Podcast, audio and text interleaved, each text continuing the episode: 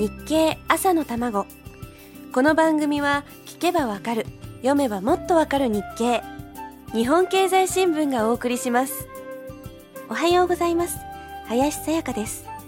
今週は特別企画として医療保険制度について考えています。昨日のテーマは34兆円。2007年の国民医療費の金額です。調べてみましたら昭和39年頃の日本の国家予算がこれぐらいの金額でした。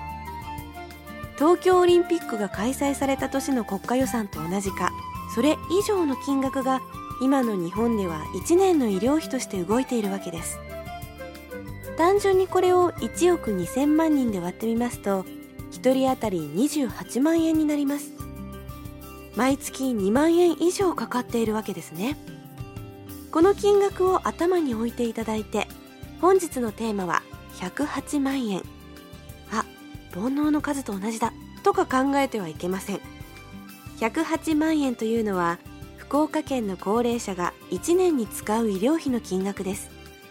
もちろんお年寄りが直接それだけ払っていらっしゃるわけではありません。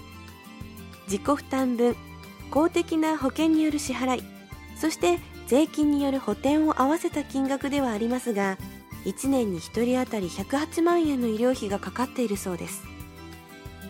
昨日も言いましたが高齢者の方にかかる医療費というのはある意味では皆さんが長生きしているということの証明みたいなものですから決して悪いということではありません。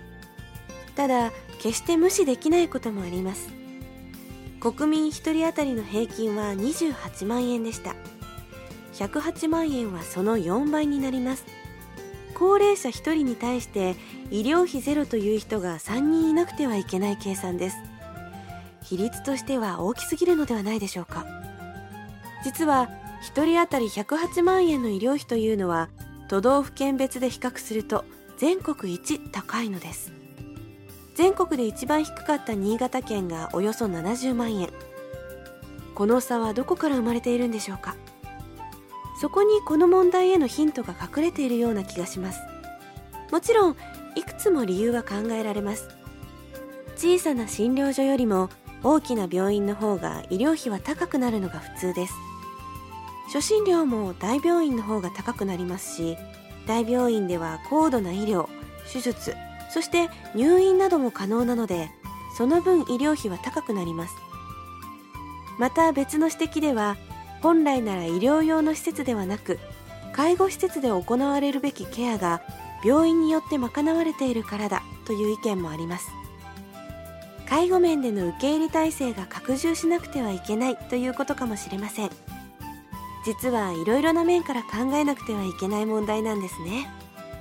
さあ続きはまた明日のこの時間です。